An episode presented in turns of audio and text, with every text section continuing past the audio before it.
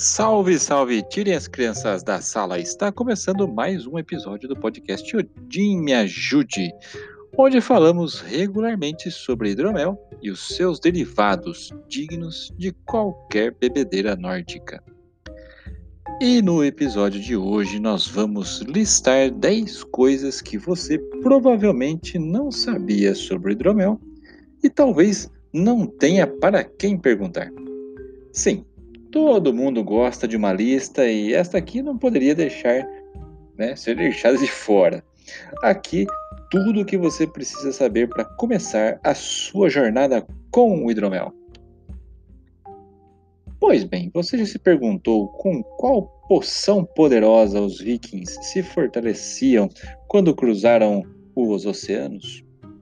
Ou o que o rei Midas estava bebendo em sua taça de ouro a resposta está com a humilde abelha e o doce elixir que ela ajudou a produzir por milênios. O hidromel pode ser o ancestral de todas as bebidas alcoólicas. É apreciado por todos os tipos de público, da realeza, dos heróis épicos de ficção e até mesmo os deuses gregos.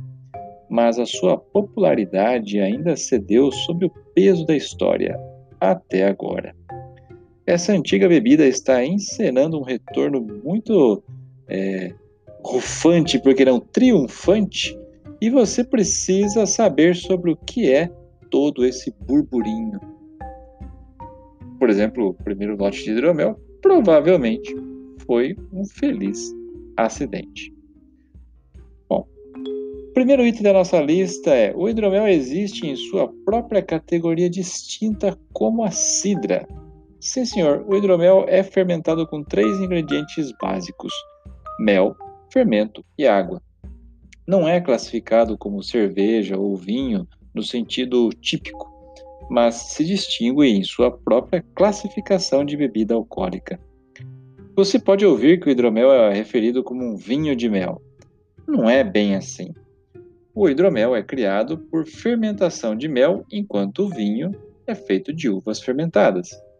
E embora o hidromel seja frequentemente aromatizado com várias frutas, isso não o torna um vinho.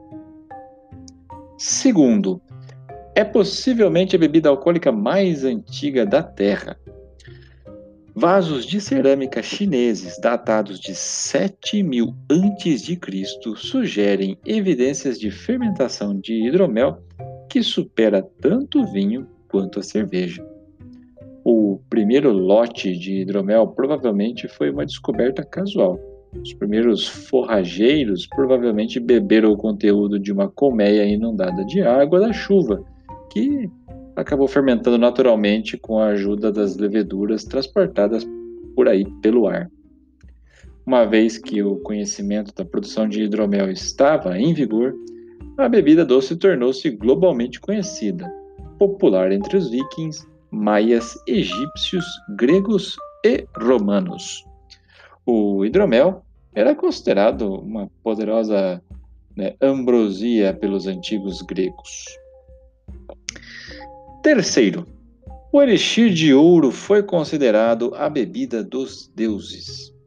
Referido como néctar dos deuses pelos antigos gregos, acreditava-se que o hidromel era orvalho enviado dos céus e recolhido pelas abelhas. Muitas culturas europeias consideravam as abelhas como mensageiras dos deuses, e o hidromel era, portanto, associado à imortalidade e a outros poderes mágicos, como a força, a inteligência do nível do Olimpo. Por essa razão, o hidromel continuou a influenciar fortemente as cerimônias gregas, mesmo após o seu eventual declínio na popularidade das bebidas. Quarto, é, sob o tempo, tome uma taça de hidromel. Não há necessidade médica nos dias de hoje, mas certos tipos de hidromel feitos com ervas ou especiarias foram usados medicinalmente no início na Inglaterra. A infusão de ervas em um hidromel doce as tornou mais agradáveis e diferentes variedades foram pensadas para melhorar a digestão. ajudar na depressão e aliviar a boa e velha hipocondria. Estes tipos de ervas são chamadas de mephlin, derivada da palavra galesa para medicina. Quinto, o sabor do hidromel varia muito dependendo do tipo de mel. Uma única abelha produz um décimo de uma colher de chá de mel por dia. Como a maioria dos hidroméis requer até 2 litros do material doce, cada gota é preciosa. O mel usado determina o sabor geral do hidromel e pode variar de acordo com uma dieta específica de néctar e pólen de uma abelha.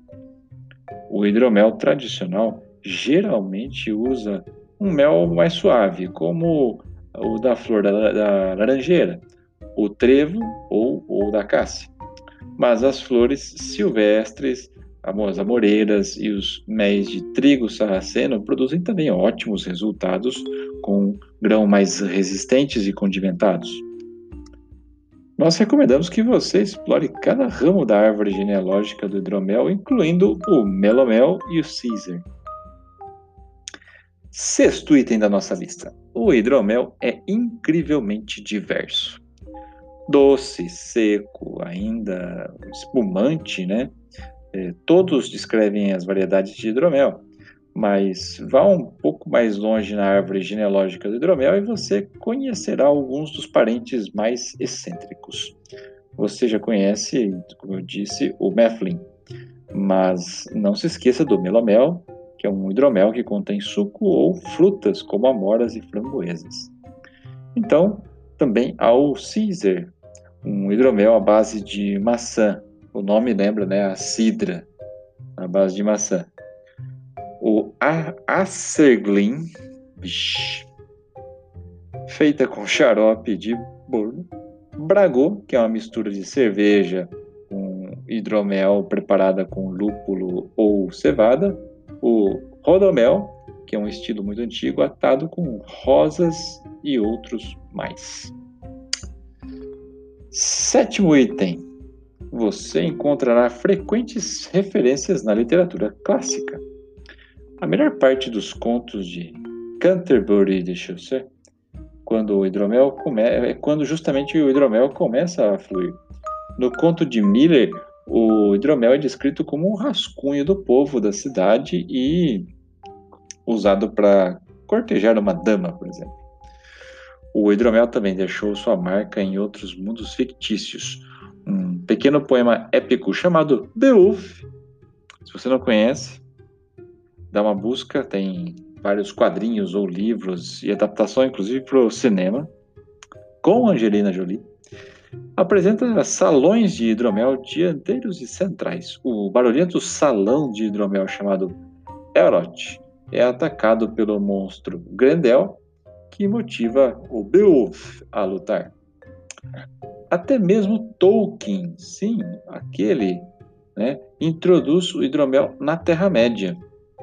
O autor da, da saga, né, Senhor dos Anéis, também faz referência a um salão de hidromel como o grande local de encontro de Rohan e a casa, ou Horan, depende da tradução, e a casa do rei, suntuosamente decorado com um telhado de palha que parecia brilhar como ouro à distância, o salão de hidromel era um espaço de grande importância e poder. O hidromel é uma das bebidas preferidas da realeza. Nesse oitavo item, a gente vai ver que sabe-se que a rainha Elizabeth bebe e ainda mantém uma receita favorita de hidromel feita com alecrim, tomilho, folhas de louro e briar doce. E o rei Midas com seu toque de ouro? Sim, senhor, ele também. Seu túmulo foi descoberto na Turquia e revelou os restos da festa fúnebre do rei. Adivinhe o que foi encontrado nos antigos copos? O doce resíduo de hidromel. Acredita-se também que o hidromel tenha sido a bebida preferida da rainha Shiva e também do rei Salomão. E é um tipo de hidromel etíope agridoce que pode ser rastreado até o quarto século e ainda é uma bebida popular naquela região. Penúltimo, você pode agradecer o hidromel pela sua lua de mel. Pare de chupar ostras, meu amigo. O doce hidromel é o afrodisíaco original. A origem da palavra lua de mel remete à tradição medieval de beber hidromel durante um ciclo da lua cheia depois de um novo casamento. Toda essa bebedeira supostamente garantiria uma união produtiva com muitas crianças. Essa apólice de seguros baseada em hidromel foi levada tão, tão a sério que o pai da, da noiva incluiu um mês de hidromel no seu dote. Por último, o hidromel está em alta. O hidromel não é apenas a bebida dos deuses gregos e reis mumificados. Existem hoje quase 500 lojas nos Estados Unidos e o ressurgimento desse suco radiante parece ter garantido, né, parece garantido devido ao interesse contínuo da fabricação da cerveja e da destilação. Alguns sinais são promissores. festivais de hidromel estão surgindo em todo o país, né? Se a gente está falando não só no Brasil, mas Estados Unidos e por vários países da Europa e, e também promovidos por inúmeros restaurantes ao redor do mundo também. Outra coisa que talvez você não saiba é que a Old Pony está lançando oficialmente a sua linha de Bragos. Sim, é, esse seria o, o item oculto na nossa lista, o décimo primeiro item. Exatamente. A Old Pony está lançando oficialmente a sua linha de Bragos, que são, na verdade, uma bebida que faz parte da família de estilos que situam na fronteira entre a cerveja e o hidromel. Em parceria com o mestre cervejeiro de Mogi Guaçu, estado de São Paulo, onde fica a base da Old Pony, no próximo dia 3 de maio, sexta-feira, isto é, amanhã, se você estiver ouvindo esse episódio no dia do seu lançamento. Mais informações né, você pode encontrar no, no evento aberto no Facebook da página do, da Audipone. Se você, meu amigo, não chegou a tempo, também não tem problema. Se você perdeu essa festa, vá na loja eletrônica da Audipone e faça seu pedido tranquilamente. Pois bem, meus amigos, com narração de Fábio Camatari, este foi mais um episódio do podcast Odin Me Ajude toda a primeira e terceira quinta-feira de cada mês, um episódio estupidamente gelado esperando para ser degustado por você. Se você gostou desse episódio, continue conosco. Vamos apresentar informações, receitas, papo de boteco ou de taverna e afins sobre o universo do hidromel. Aproveite e apresente esse episódio para um amigo. Estamos em todas as plataformas de podcast, como o Spotify, por exemplo. Aproveite também para se conectar às nossas redes sociais e ficar atento às informações e promoções. Este podcast é um oferecimento da hidromelaria Old Pony. Acesse oldpony.com.br, conheça o nosso site e a nossa loja online e, claro, se você for maior de 18 anos. E que Odin nos ajude.